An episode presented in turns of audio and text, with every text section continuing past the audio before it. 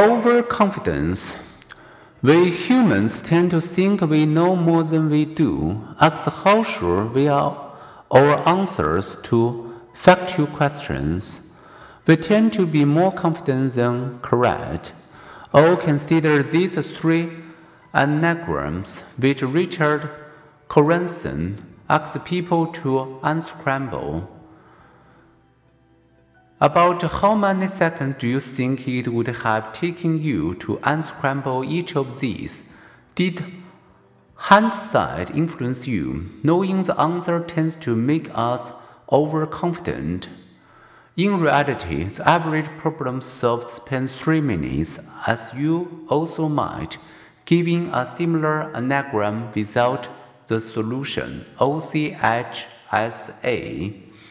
Are we any better at predicting social behavior?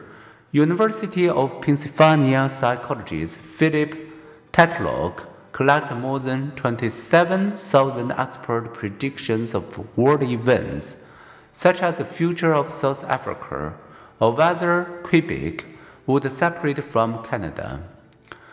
His repeated finding these predictions, which experts made with 80% confidence on average were right less than 40% of the time. Nevertheless, even those who erred maintained their confidence by noting they are almost right. The Québécois separates almost won the secessionist referendum.